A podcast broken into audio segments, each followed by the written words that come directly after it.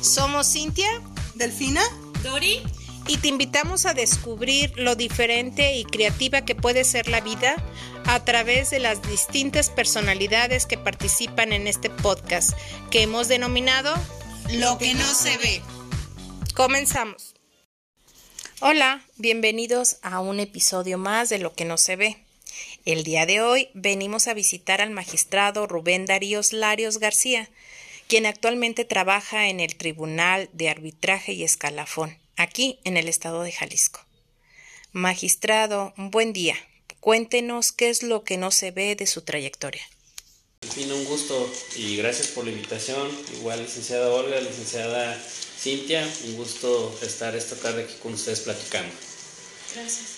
Gracias. Pues, magistrado, pues es un honor tenerlo aquí con nosotros. Nos encantaría que nos platicara por qué terminamos en la materia eh, laboral y cómo es que llegó, este, cuáles fueron sus inicios, cuáles fueron sus luchas, sus batallas y sus decisiones para poder llegar el día de hoy a, ser magistrado de este tribunal y qué es lo que este tribunal observa, qué es lo que ve, cuál es su competencia. Muchas gracias. Mire, es una, una larga historia. La verdad es que hace aproximadamente 18 años yo ingresé al tribun a la Junta Local de Conciliación y Arbitraje. En aquellos ayeres estaba como presidente de la Junta el maestro Abelardo López Brizuela. No sé si alguien de ustedes lo, lo ha escuchado, ya tiene pues, mucho tiempo que se jubiló. Y bueno, tengo un, un, tío que también ya está jubilado, hermano de mi padre, que toda su vida se dedicó a la materia laboral. De ahí me surgió la inquietud y el gusto por, por trabajar en este, o por, por esta materia, pues en general.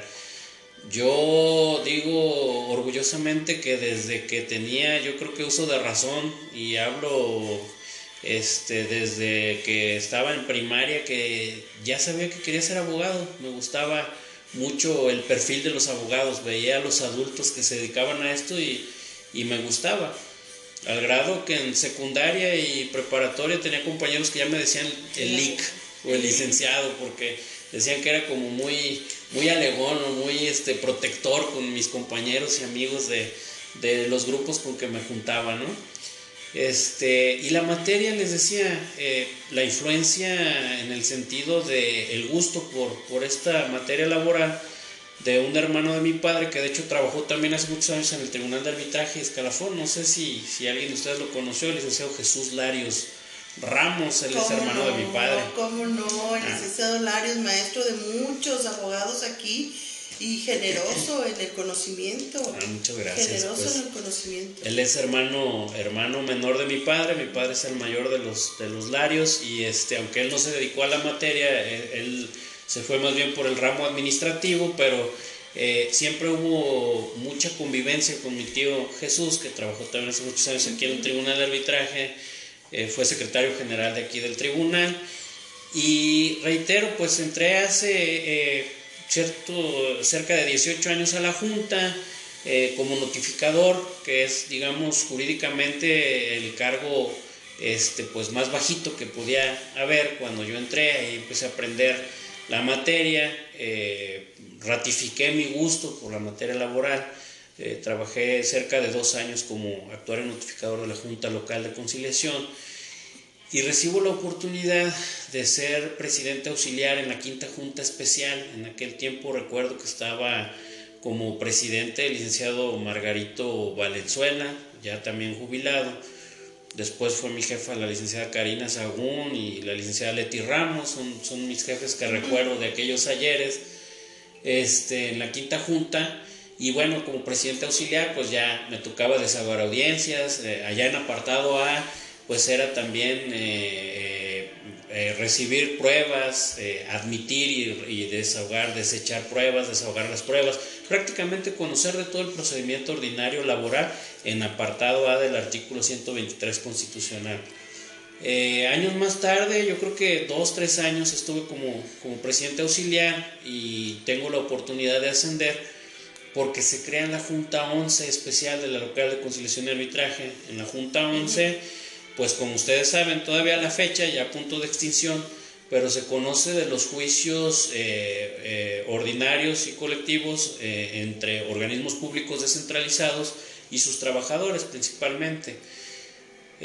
ahí estuve como secretario general de esa junta especial algunos años y este, años más tarde, en un cambio de administración, llega como presidente de la junta el maestro Alfonso Gutiérrez Santillán, eh, una persona que si bien se le criticaba por algunos detractores, como siempre los hay, en el sentido de que no era alguien del medio laboral, porque su perfil era más bien como este, penalista, él, venía de haber sido eh, procurador, no, no procurador, venía de haber sido lo que ahora es fiscal, el fiscal central, era este, ¿cómo se llama?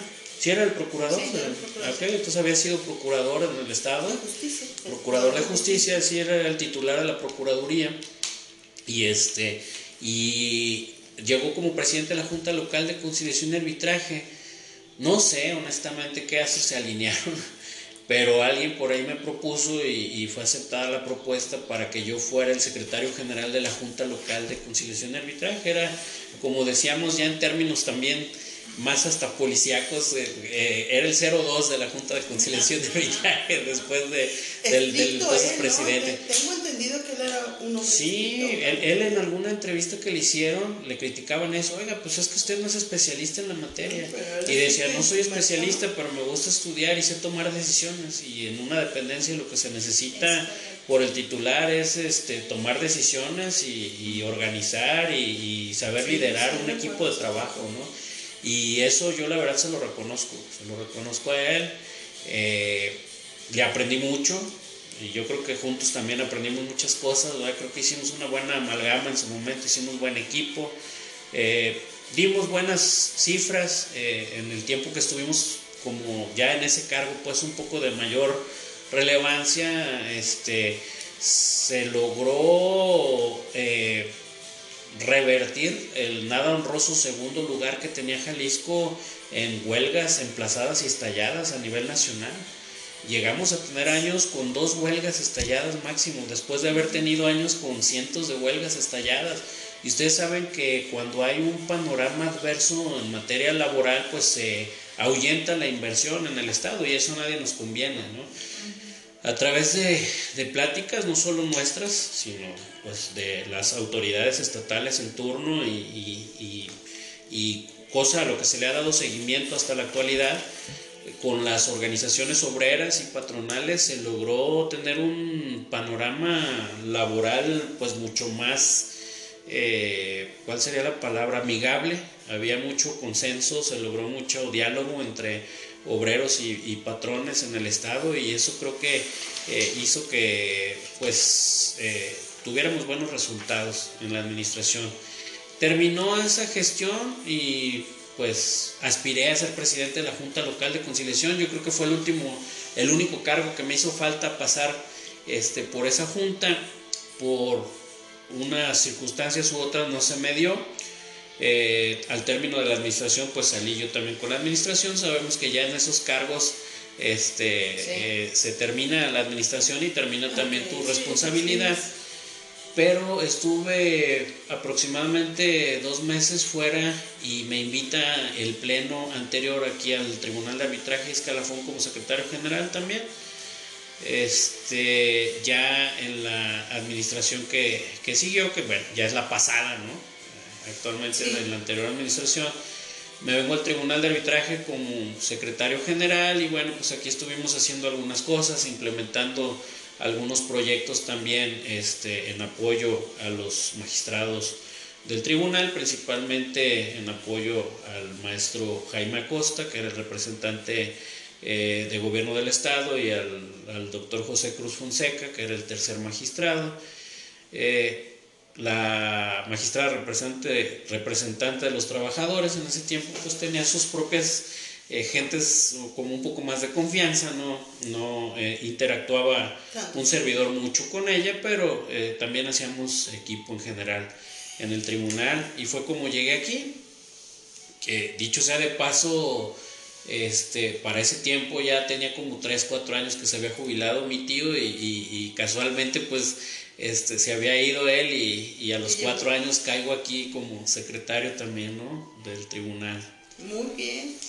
Yo veo que por ahí, entonces, este, con la plática que nos, que nos está comentando, fue por eso que usted hizo una maestría en negociación colectiva por todos los estallamientos que, tuvieron allá o cuál fue lo que lo motivó? Fue tanto mi contacto, ah, omití decir que en mi paso por la Junta estuve también como presidente auxiliar en mesa de huelgas. Ah, y ahí fue donde tuve mucho contacto y ah, conocí a muchos líderes sindicales, eh, aprendí muchísimo del procedimiento de huelga. ¿Qué tal? Eh? ¿Qué este, tal me, me gustó mucho, claro, es apasionante y concluyo, salvo mejor opinión, que en esta materia no obstante haber muchos grandes eh, eh, juristas en materia laboral, especialistas, perdón, son menos los que se especializan dentro de lo laboral, son pocos los que se especializan en lo colectivo y a mí me gustó mucho la materia colectiva. Todo lo que tiene que ver con los sindicatos, con las huelgas, con... y ahora este se van a tener que actualizar más porque la reforma laboral va muy volcada hacia, hacia hacia lo colectivo, así es parte de lo, de lo que por lo menos eh, promete esta reforma laboral de la que tanto se ha hablado, de, primero de mayo de 2019, es eh, que apunta pues a la mayor democracia sindical, cosa que hacía mucha falta eh, a nivel nacional, ¿no? a la mayor transparencia y democracia sindical, a la inclusión de género también. Este, y bueno, pues es importante e interesante lo que se viene en ese, en ese tema, de ahí que me surgió la inquietud por estudiar esa maestría en Derecho Colectivo del Trabajo, con especialidad en negociación colectiva, tengo esa maestría y estoy en proceso de titulación de un doctorado también en temas colectivos o, de sindicatos. Oigan, yo tengo, yo tengo una pregunta. Este, o sea, ustedes también tienen una área o ustedes también les toca hacer como un tipo de de acción preventiva, o sea, como conciliación. Ajá, o solamente ya cuando está ahí el problema es cuando entran ustedes o el tribunal tiene alguna área que sea pues como para ir este minando cualquier eh, controversia.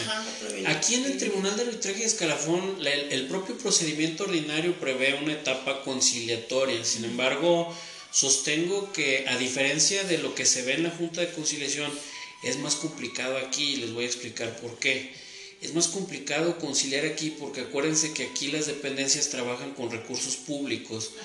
Eh, eh, en el apartado A, usted es abogada de un patrón, es asesora de un patrón y el patrón va a decidir si le paga al trabajador en su negociación eh, X cantidad o no. Y cuando se habla de recursos públicos entran muchos ojos y muchos este, estudios que se tienen que hacer para transparentar el pago y la erogación de recursos, ¿verdad? Este, entonces, eh, de entrada, pues siempre el tema es que los recursos del Estado son escasos. Eh, segundo, eh, reitero, tiene que pasar por muchos, por muchos ojos para transparentar el pago o la erogación de, un, de, un, este, de una indemnización de un trabajador, de tal manera que los abogados, aunque son asesores de, un de, una dependencia, entiéndase un ayuntamiento, una secretaría eh, de Estado o municipal o de un organismo público, pues no tiene la última palabra el abogado, no tiene la última decisión. Puede sugerir a sus jefes, pero aún sus jefes muchas veces tienen que someter los posibles arreglos a un consejo, que a su vez ese consejo lo tiene que consultar, este, hablando de un municipio, pues en el cabildo y discutir por qué sí, por qué no, a veces se politiza, eh, lo tengo que decir, este, y lo digo desde el, en el mejor de los ánimos, es una realidad, a veces se llega a politizar y a ver de ese tipo, eh, de esa forma, y eso es lo que complica pues que se dé la conciliación eh, propiamente en temas laboral burocráticos. Y en materia este, del apartado A del artículo 123 constitucional, entiéndase, Junta Local de Conciliación y Arbitraje o próximamente licenciada con la reforma de los juzgados laborales, pues el, el, juez y la propia autoridad conciliadora, entiéndase Centro Regional aquí de Conciliación, eh, tiene más facilidad, por lo que les digo, el patrón puede llegar y decir, bueno, pues es mi recurso, es mi dinero y yo dispongo de mi empresa, ¿no? Yo digo si sí o si no y no va a pasar, no va a llegar quién me va a cuestionar o quién me va a... Sin embargo, la cultura de la paz, magistrado, ¿no cree que eh, al Estado, a, las entidades, sí nos falta un poco más de cultura, de, conciliación, ¿no? De, eh, y, y también pues verlo en, en, en el ahorro de, de, los recursos, porque arreglar un asunto y sobre todo usted que tiene esa como ese perfil de negociador y usted sabe lo fuerte este eh, que, que, implica el estallamiento de una huelga y no, espérate, no, no estalles, por favor, y miren, y vamos, y ahora con, con la nueva dinámica que, que, que, que bueno, primera pregunta, ¿Qué tan de veras en serio va a cambiar la dinámica de la negociación con toda la reforma laboral que hubo al respecto? Y segundo, este, mm, ¿qué, eh, eh, yo creo que sí pudiera este, haber alguna concientización al respecto de las entidades como para ver lo favorable de, de conciliar, del ahorro, que si bien es cierto ya tenemos los juicios topados, pues incluso pudiéramos llegar a, a, menos de un año, ¿no? Claro. Bueno, yo creo que eh, hablando del apartado A del artículo 123 constitucional eh, y hablando de los nuevos juzgados laborales, que dicho sea de paso aquí en Jalisco, eh, se supone y esperemos que ahora sí el 3 de octubre puedan entrar en funciones, ¿verdad? Y, y, por lo menos los primeros este, juzgados y, el Centro Regional de Conciliación. Eh, parece prometedora esta reforma. De entrada, el legislador se eh, concentró mucho en que se dé una verdadera conciliación. Tan es así que separó eh, de, la, de la parte jurisdiccional el tema de conciliar y lo pasó como a una parte un poco más como administrativa, mediante la creación precisamente de los centros regionales. Y hizo de esta etapa del procedimiento un requisito sin el cual no pueden pasar un trabajador que tiene un conflicto con su patrón en una empresa privada este, no pueden pasar sin haber agotado la conciliación a poder este, eh, pasar ya a su juicio propiamente dicho, ¿no? Salvo algunas excepciones que sí las hay en la ley. La, la prescripción. Así es, entonces, este, sí, sí, eh, se empeñaron mucho en que la autoridad, en este caso, bueno, el nuevo, los centros regionales, se enfoquen con gente especializada, como la que ya hablábamos hace un momento del IJA, y un saludo al doctor este, Cepeda Lecuona, eh, mi amigo, este, gente especializada como la que ya existe ahí, que ahora tiene que haber también en los centros regionales eh, de conciliación, pueda pues eh, avenir a las partes mediante ciertas técnicas que solamente pues los psicólogos, los sociólogos, también los abogados tienen para poder persuadir a las partes a que eh, a través de la conciliación puedan llegar a una solución de su conflicto o a través de la mediación, ¿verdad? Con todos los, eh, este, con todas las herramientas que ellos tienen eh, como mediadores o como conciliadores para esos efectos.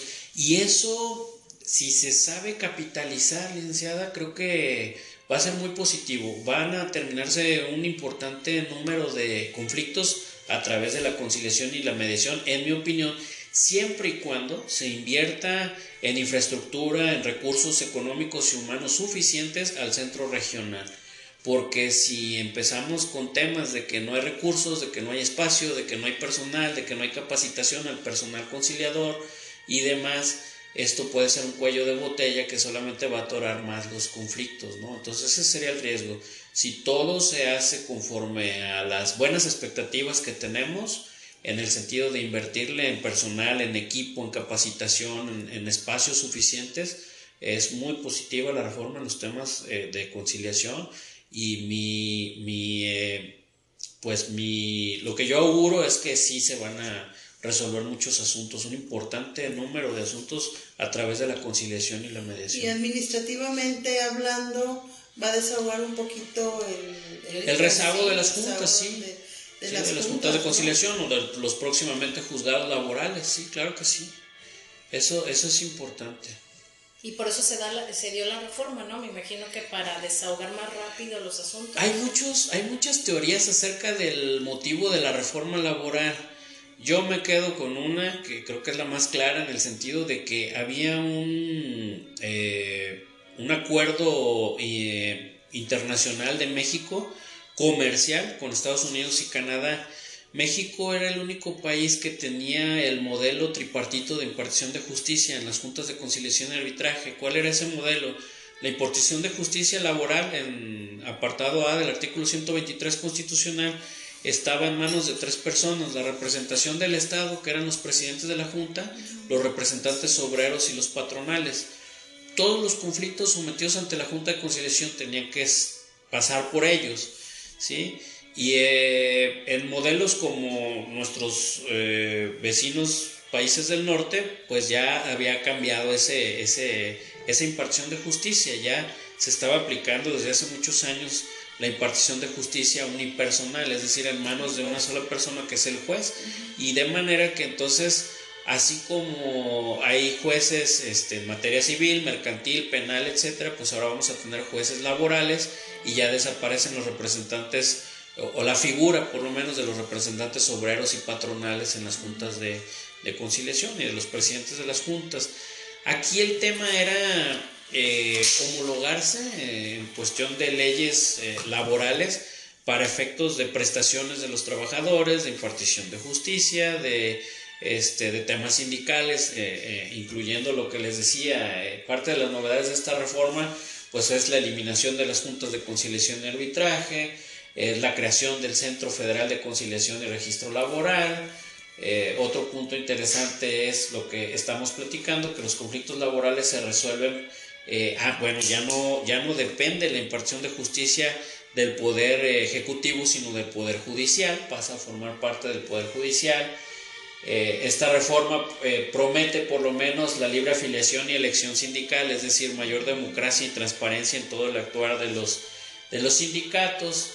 Eh, esta reforma tiende a limitar los emplazamientos a huelga, por lo que yo les decía, este, intenta generar un panorama más amigable entre patrones y, trabajadores y combate la violencia de género, como mediante la inclusión, pues, este, eh, eh, también en los temas sindicales.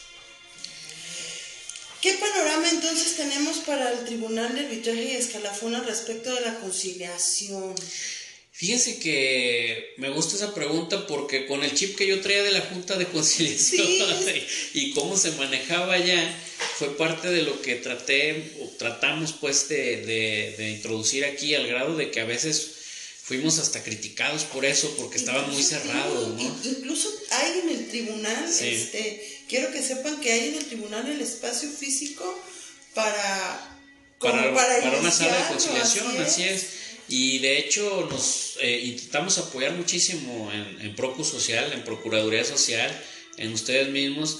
Eh, no sé si usted recuerda, licenciada Delfina, que eh, desde el pleno anterior pues empezaron a manejar una especie de citatorios para que voluntariamente pues y mediante una cita administrativa invitar a trabajadores y patronas que tenían algún conflicto, perdón, a servidores públicos y dependencias que tenían algún conflicto pues a dialogar y ver la manera, ¿no? De solucionarlo. Muchas veces nos dimos cuenta que, eh, no obstante lo difícil de lo que hablaba hace rato, que es conciliar en, en, temas laboral burocráticos, por lo que ya les comenté, este, pero a veces lo que hacía falta era diálogo.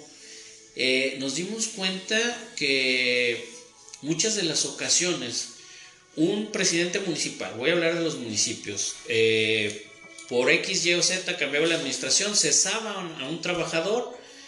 Eh, no es nuevo lo que voy a decir.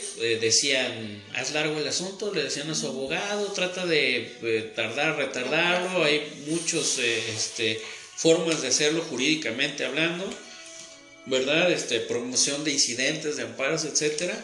Y que al cabo de tres años nos vamos y hay el que llegue atrás, que se haga bolas, ¿no? ¿Sí? pero se les olvidó que muchas de las ocasiones salía esa administración, entraba otra y bueno, desafortunadamente para todos el juicio allí seguía al grado que a veces quien lo cesó después regresaba, después de años, ¿no? Y entonces le tocaba esa, esa canica así de chiquita, ya era una bola de nieve así del tamaño de, de una pelota grandota que tenía que, ya nos llevaba cómo hacer ese asunto. Les voy a platicar y por el tema del podcast, este, lo que no se ve, eso me trae a la mente un, un ejemplo que, que, que me enseñó muchísimo este, siendo todavía secretario general del Tribunal de Arbitraje, porque omití decirles que llegué como magistrado suplente, que era un cargo honorífico, eh, y como secretario general en funciones, eh, pues traía el chiste allá de la conciliación y demás, y un día citamos a un servidor, ex servidor público, no voy a decir de qué dependencia, por razones obvias, pero cuando eh, estábamos platicando, me dice el licenciado, hace ocho años yo les pedía 100 mil pesos y les firmaba mi renuncia y ahí estaba su plaza y no me los quisieron dar, 100 mil pesos. Ahorita mi asunto vale 8 millones de pesos. Y ya les gané el laudo, me confirmaron, este, amparo sobre amparo, revisión, ya no hay para dónde, ya nada más es que me paguen. Yo ya en esos ocho años ya tengo trabajo en otro lado, ya salí de mis broncas, mi hipoteca la terminé de pagar, no tengo bronca. Para mí es un ahorro. Entonces yo estoy aquí pues para que me digan qué me ofrecen, ¿verdad? Pero si vienen de esos 8 millones que yo ya tengo, por lo menos en papel, pero ya los tengo, es cuestión de tiempo nada más. Si de, si de esos 8 millones ya me bajé a 4 y no me los quieren dar, pues entonces ¿qué quieren? Yo ya no, ya de 4 millones no me bajo. O sea, entonces imagínense para mí como conciliador, yo le decía a la dependencia, a ver, ¿me permiten hablar a solas? Para platicar con ustedes, no quería eh, que se malinterpretara, pero tenía que decirle a la dependencia, oye, no, y se velo desde el punto de vista, sí, es parte a veces de las dinámicas, ¿no? En una conciliación. y le decía, velo desde el punto de vista y, y, hazle ver a tus patrones que le estás ahorrando a tu dependencia cuatro millones, de pesos, porque tiene razón, ya no hay para dónde hacerte. Y sin embargo, ¿qué piensan? Dicen, no, pues es que con cuatro millones de pesos pago muchos este muchos este asuntos chiquitos. Sí sí sí. Y, a lo mejor es cierto es cierto. Pero pero también es cierto que le estás ahorrando cuatro millones de pesos y ellos veían no pero es que los otros pero de dónde le voy a pagar cuatro millones no, no, me lo van a autorizar y no me lo van a autorizar yo quiero decir que no tienen un, un, pensamiento positivo no lo ven en positivo lo ven en, en, números rojos pues. Qué es lo que sucede pues que muchas veces quien toma las decisiones eh, tendría que sensibilizarse en ese sentido, porque a veces eh, no les dicen toda la verdad quienes los asesoran. Y no estoy hablando mal de nadie en particular, lo digo de la, de la mejor manera y de la mejor, de la forma más objetiva. Eh, creo que si les dijeran la verdad a quienes toman las decisiones, verían que, que al final de cuentas le pueden ahorrar más dinero al Estado conciliando algún asunto cuando se ve que ya no tienen para dónde hacerse que tratando de aferrarse a pelear hasta lo máximo y a veces ampararse por dos, de verdad tenemos amparos por dos pesos, por dos horas extras. Y dice, oye, gastaste más en papel, en toner, en, este, en, hacer, en mover la maquinaria este, jurisdiccional por una hora extra o por dos pesos o por cinco pesos. Sí, pero es que es tiempo porque no hay dinero. Bueno, respetable, tendrán sus razones o no. Yo no coincido con esa idea porque al final de cuentas ese tiempo que duró el amparo y que tú hiciste tiempo ya le generaste multas y recargos y más gastos a, la propia dependencia que dices que defiendes. Entonces hay que ser muy cuidadosos con eso, es una responsabilidad muy grande, pero sí me quedó muy, muy marcada esa, esa parte de... Y como ese trabajador les puedo mencionar cientos que decían, mi asunto valía 50 mil, ahorita ya vale este... 5 millones de pesos, pues, ¿cómo? Y todavía quieren ver si ya les gané, si ya no, ya no tienen para dónde hacerse, me quieren pagar menos de la mitad, pues sale bye, ¿verdad? Pues ya no me arreglo, ya me hicieron batallar, ya me hicieron dar vueltas, ya me hicieron renegar, ya mi abogado estuvo cobrándome, etcétera. Pues ya los trabajadores o los servidores públicos dicen, ya después de tanto tiempo ahora no me arreglo, ¿verdad? Y eso es, eso es muy triste. Para mí es muy triste porque no debemos perder de vista que todo eso se paga de sus impuestos y de los míos. Correcto. Entonces ahí está lo delicado. Así es, ah, eh, eh, yo creo que haciendo proyectos transparentes y que pasen sí por las manos de muchas personas que validen que realmente, y gente conocedora, peritos realmente en la materia, gente que sepa, no que lo hagan a capricho, este, se pueden arreglar muchos asuntos a través de la conciliación y la mediación de forma transparente y ahorrarle mucho dinero a las dependencias. Pero sí hace falta mucha sensibilización en ese, en ese sentido. Era lo que le iba a decir, este, realmente, independientemente de que seamos este, entidades y que seamos servidores públicos, pues también hay que tejer esa red social, ¿no? Esa, este, volver a tejerla y saber que los servidores públicos, que si bien tienen un conflicto, sí debería ah, también el patrón sensibilizarse y poder este, permitirse conocerlo más allá de la justicia y como lo permite los medios alternos, vamos, ¿no?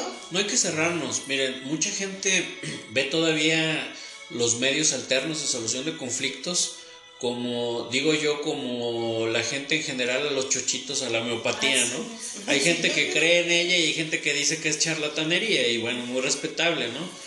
Pero pero creo que muchos conflictos se pueden solucionar por esa vía y ahorrarse dolores de cabeza, tiempo, dinero y esfuerzo. Yo creo que aquí en México la mayoría de personas relacionan la justicia con la cárcel, ¿no? O sea, sienten que se les hizo justicia si, si el individuo está, la persona que ellos se sienten que agraviados, pues que esté en la cárcel. Y siento que no, debe debemos de pensar pues más maduramente en que es algo de ganar, ganar, y este, llegar a un acuerdo ambas partes. Y reitero, yo entiendo la postura de muchas dependencias porque es una gran responsabilidad, acuérdense que siempre hay este, una contraloría municipal o estatal, siempre hay una, eh, eh, fiscalía anticorrupción, eh, siempre hay pues un sinfín de órganos vigilando el buen manejo porque son recursos públicos, eso es muy entendible.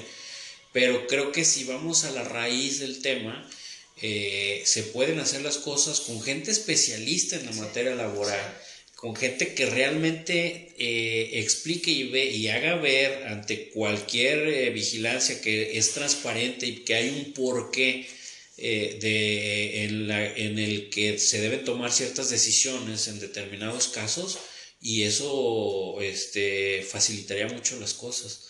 Eh, pero bueno, también eh, debo ser muy cauteloso y nosotros lo somos como autoridades en el sentido, ya viéndolo ahora como autoridad, en el sentido de que, bueno, siempre que se manejan recursos públicos es, delicado el tema y también pues es, es de ahí que los abogados y quienes, eh, eh, algunos de quienes toman decisiones, pues son también muy cautelosos en, en eso, ¿no? Este, a veces prefieren esperarse y dicen, no, es que si no tengo laudo, ¿cómo voy a justificar si no he perdido? Oye, pero pues no tienes pruebas, ¿sí me explico? O sea, eh, si grazna, si vuela y si tiene patitas así, pues es un pato, o sea, eh, este, está bien, no tienes laudo, pero pues no ofreciste pruebas, este, estás confeso, eh, este, ¿por qué no quieres buscar la manera de arreglar un asunto y no prolongues tu agonía, verdad? O no hagas que ese cáncer crezca cuando ahorita puedes extirpar un tumorcito. Y es esa la diferencia, para darme a entender en términos más coloquiales, porque seguramente nos va a escuchar gente que pues no, no son abogados o no necesariamente son especialistas en la materia, pero es tan sencillo o tan complicado como lo que les estoy diciendo. ¿Qué contraste vamos a tener con estas reformas laborales aquí en este tribunal? ¿Qué, ¿En qué nos va a impactar? Bueno, parece que el apartado B no nos lo han tocado mucho, pero todavía hay una relación cercana en lo que tiene que ver con los organismos públicos descentralizados. Recordemos que la constitución del Estado se reformó hace también algunos años y todavía a la fecha los mismos sindicatos y algunos abogados traen la controversia este, de si presentan sus juicios en la Junta Local de Conciliación, en la Junta 11 o aquí con nosotros. Eh, este, la confusión se dio porque hubo un criterio hace algunos años de la Suprema Corte en el sentido de que eh, eh, quedaba como al arbitrio de quien promueve si promovía su juicio ante las juntas locales o ante los tribunales burocráticos. Y ya después, este, eh, se reformó aquí la ley y el legislador eh, de Jalisco dijo eh, la ley burocrática nunca se ha reformado, no hay duda, y es tribunal de arbitraje y escalafón. De manera que para mí pues, somos competentes, si no mal recuerdo es el artículo 72 de la Constitución Estatal, el que nos da nuevamente la competencia para conocer de los conflictos individuales y colectivos este, en temas este, de organismos públicos descentralizados, pero bueno, muchos sindicatos eh, y tiene una explicación también, se los voy a platicar, porque eso tampoco se ve. este, muchos sindicatos eh, se quedaron pues con tener su documentación allá en la Junta de Conciliación, porque acuérdense que en materia colectiva dice un, un, eh, un autor muy conocido que en materia de huelgas, en apartado B, eh, el conflicto o el procedimiento de huelga es como tener un Ferrari muy bonito allá fuera de tu casa en la cochera y dice, lo puedes ver, lo puedes tener, es más, te puedes subir, pero no lo puedes prender, mucho menos manejarlo y sacarlo. ¿eh? ¿Qué quiere decir? En materia laboral burocrática, para efecto de que una huelga se declare legal y existente, por la autoridad tiene que haber violaciones totales y continuas a los derechos de los trabajadores. Pero si yo, por ejemplo, no te pago una quincena y a la siguiente sí te pago, pues ya no fue una violación eh, total o no fue continua, ¿verdad? O si, o si te pago tu quincena, pero te descuento el bono del servidor público, que tenías derecho porque hay un, una, en las condiciones generales de trabajo estaba tu bono del servidor público y no te lo di, pues no fue total, porque sí te pagué tu quincena, nomás no te di el bono, y aquí a que me lo demuestras colectivamente, pues ya no es posible que, la autoridad, si el sindicato emplaza, este, eh, a través de un procedimiento de huelga, pero ya no hubo violaciones totales y continuas. Entonces, es muy complicado y no me van a dejar mentir, pues cuando han visto una huelga, eh, es muy, difícil ver una huelga este, legal y existente en un municipio o en una, una dependencia pública y en una, en una este, fuente de trabajo, en una empresa de la iniciativa privada, pues más de alguna vez hemos pasado en la calle y vemos ahí sus banderas, ¿no? Rojas y negras como símbolo de, de una protesta o de una suspensión de labores llamada huelga. Esa es la situación. Entonces, ¿qué es lo que pasa? Pues que algunos eh, eh, sindicatos que representan eh, trabajadores de organismos públicos descentralizados preferían tener o, continuar con sus expedientes allá y seguir actuando porque allá si emplazan a huelga, me hagan con que te estallo y, tengo más posibilidades de continuar con mi procedimiento, ¿no? A diferencia de aquí. De aquí. Que se, se, sujetan más a, la norma. A la pues, norma conforme a la ley burocrática estatal. Sí, porque pues allá se da, puede darse la duplicidad, ¿no? Por este, porque muchos, este, mm, muchos sindicatos eh, eh, tienen como, como ley o, fundamentan sus derechos en, la ley federal del trabajo. Así es. Y sin embargo no dejan de ser servidores públicos. Es correcto, ¿no? Entonces, ahí hay una duplicidad. Hay una duplicidad y todavía confusión, incluso en algunos, en algunos este, abogados. Así, es. Entonces, pues no sé, este, si tú tienes alguna pregunta, Lori, has estado muy callada. Este, la verdad es que la materia no la desconozco. Acá Delfina es, es, la pionera en, en laboral. Entonces, digo, pero a, mí me llama mucho la atención porque estoy en el área de mediación. Sí. Y coincido con usted, magistrado, que, que realmente es una oportunidad en cualquier materia cualquier método alterno. Sí, claro. Y es una mejora constante, como lo dice, para, para la economía del Estado y presupuestos, porque realmente, aparte del desconocimiento que puede haber inclusive también en funcionarios, en procedimientos laborales, la verdad es que también el, ya es cansado el tiempo no solo para, en, en para todas las partes, cuando realmente el fondo desde un principio pudo haber sido mediado o conciliado de otra forma. Sí. En cualquier materia. Entonces, yo la base me hace muy interesante, desconozco mucho la materia laboral, pero creo que al final se aboca a, a lo mismo en que otras materias podemos solucionar conflictos. Claro, y miren, hay, no, hay que, no hay que cerrarnos a ser prácticos. Eh, a lo largo de mi paso aquí por el Tribunal de Arbitraje me ha tocado platicar con servidores públicos, lo mismo que con abogados que defienden eh, eh, dependencias públicas, pero principalmente servidores públicos que dicen, Magistrado, yo nada más quiero que me paguen mis cuotas a pensiones.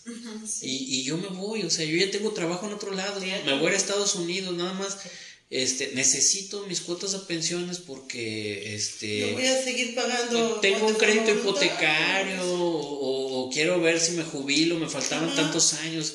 Hay quien dice yo quiero que me reinstalen trabajo X, Y o Z meses y, y, y, vaya que no se me malinterprete, no es afectar a pensiones, porque es gente que ya cotizó, pero dice, me faltaban seis meses. Entonces quiero que me reinstalen porque yo no puedo pagar esos seis meses. Quiero generarlos para pagar a pensiones y entonces ya hacer mi trámite de jubilación, cara. Entonces, digo, es cuestión de... Es muy bonita la materia y es interesante, pero creo que cada caso debe verse en particular y escuchar a las partes. Muchas veces lo que hace falta es diálogo. No, no, no es otra cosa, es falta de comunicación. Y la comunicación yo creo que como en todo, tanto a nivel personal como profesional como aquí, es, es importantísima. Y buscar la parte funcional, ¿no? Y simplicidad también de, del asunto que puede llevar, porque ahorita que, que, que mencionaba como ejemplo lo simple que puede hacer las peticiones que, que hay de algunos funcionarios, pareciera que ya en el procedimiento pareciera personal. Que ya se convierte siempre las emociones están ahí, ¿no? Sí, sí, y eso también es, lo bonito de esto cuando concilias. Eh, aquí se da, sobre todo en los municipios, no se me tome mal. Zona metropolitana, pues es inmensa, ¿no? Sí, sí. Pero eh, cuando viene el trabajador, que luego viene el síndico del municipio que ustedes se imaginen, y luego dicen, no, pero es que tú anduviste hablando en la plaza, me dijeron que hablaste de mí, que y por eso no te reinstalo. O sea, se lo toman personal, algo que no debería ser personal, y eso nos, nos genera más problemas para poderlos este, avenir. Bueno, y sin embargo, sí, sí, sí me gustaría platicarles que eh, efectivamente cuando eh, el, fue en la administración pasada, cuando nosotros como litigantes a mí me tocó y, y yo disfruté de de ese beneficio este, venía y solicitaba la conciliación con algún ayuntamiento o ah, alguna entidad, venía, platicaba eh, con alguno de los magistrados, con en su momento cuando eh, eh, ahora el magistrado Rubén estaba como secretario general también, este, y se llevaban a cabo tal cual con todas las formalidades tal cual como, en, el IJA se mandaba la invitación, ellos mismos, aquí el tribunal generaba, la invitación se generaba el ambiente para poder llevar, este, venían este, muy formalmente ya este, representantes este, como que para, para que pudieran tomar mejores decisiones, llevárselas ya como con más seriedad este, del asunto, con el verdadero ánimo de, algunos, algunos los terminamos así, algunos no se pudo, porque obviamente existen muros y muros y muros, pero realmente sí, eh, yo sí reconozco en ese momento que se llevó y que es una lástima que no, que, que, ya no se continuó eh, eh, con esa, con esa vertiente, con esa dinámica, y pues ojalá y a lo mejor sería una muy buena pregunta. ¿Qué podemos esperar ahora en este tribunal? Usted, magistrado, este, en pugna de la conciliación. Mire, a nosotros siempre nos gusta innovar. Y decía, eso fue eso fue parte del chip. si recuerda, licenciada, este, parte de lo que se propuso y, bueno, nos, nos dieron la confianza eh, los entonces magistrados este, no sé si recuerde que fue entonces cuando se generó también la famosa mesa R. Eh, para efectos de que si usted tiene un conflicto y no quiere demandar porque de antemano ya tienen algún acuerdo, pues para qué los vamos a, someter a que presenten su demanda y hasta que los emplacen y luego ya vengan y se arreglen. Fuera de juicio, si traen un convenio, se revisa y bueno, si cumple con la con la norma y no tiene renuncia a derechos de los trabajadores, que debemos velar por eso, este, en parte, este, pues se aprueban los convenios y se firman y cada asunto que se ratifica, convenio o renuncia ante la mesa R es un juicio menos en el Tribunal de Arbitraje y Escalafón. Y eso le implica también al gobierno estatal ahorro en, en toner, les digo, en papelería, en luz, en sueldos, en tiempo, dinero y esfuerzo para todo el mundo. Entonces, eso fue parte de. La otra era los citatorios, que este, eh, tenemos ya hasta el área y tenemos que retomar ese, ese rumbo. Eh, que hicieron un trabajo increíble. y lo voy a decir muy claramente, a la entonces representante de los trabajadores, cada quien que saque sus conclusiones, pero era la única que no le gustaba casualmente, ¿no? Había quien decía que porque pues podía haber ahí ciertos eh, conflictos de intereses o algo, este, pero era la más molesta cuando girábamos un oficio para conciliar. Yo siempre fui de la idea que si de 10 citatorios que girábamos, uno o dos se arreglan, ya es, ya es ganancia, para todos, para el Estado porque tenemos un asunto menos aquí en rezago, para el municipio porque es una piedrita menos en el zapato, hablando de manera muy, muy rústica y coloquial, como me dicen a veces mis hermanos.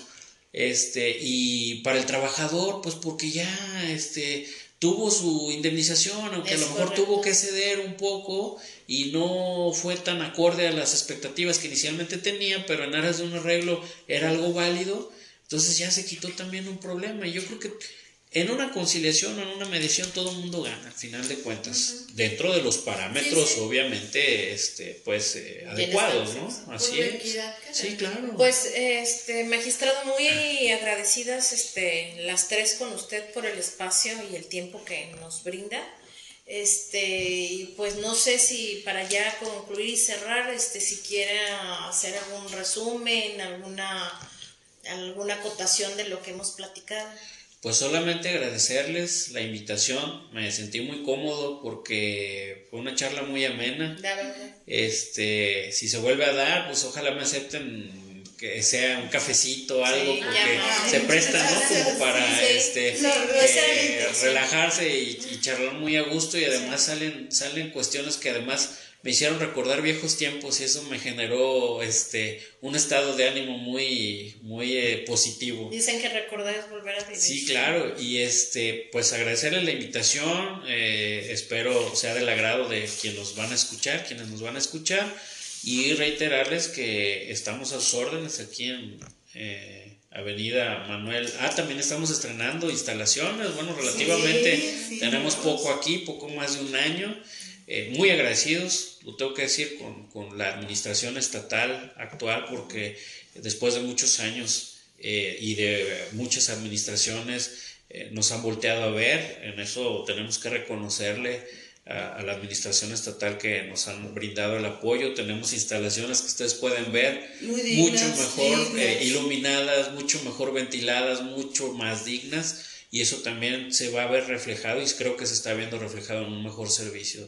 Estamos aquí a la orden en Ávila Camacho 2044, Colonia Jardines del Country, eh, casi esquina con circunvalación y bueno, pues a las órdenes de todos ustedes. Muchas gracias. Muchas gracias y muchos más temas que pudiéramos seguir platicando de, de la materia laboral tan importante para la sociedad, tantos servidores públicos que tal vez ni siquiera han se han dado cuenta de, de, que son servidores públicos, ¿no? Y todo, todo por dónde tiene que ser, cuál es la vía para reclamar sus derechos laborales. Muchas gracias. Muchísimas gracias. Gracias a ustedes, excelente tarde. Gracias, hasta, luego.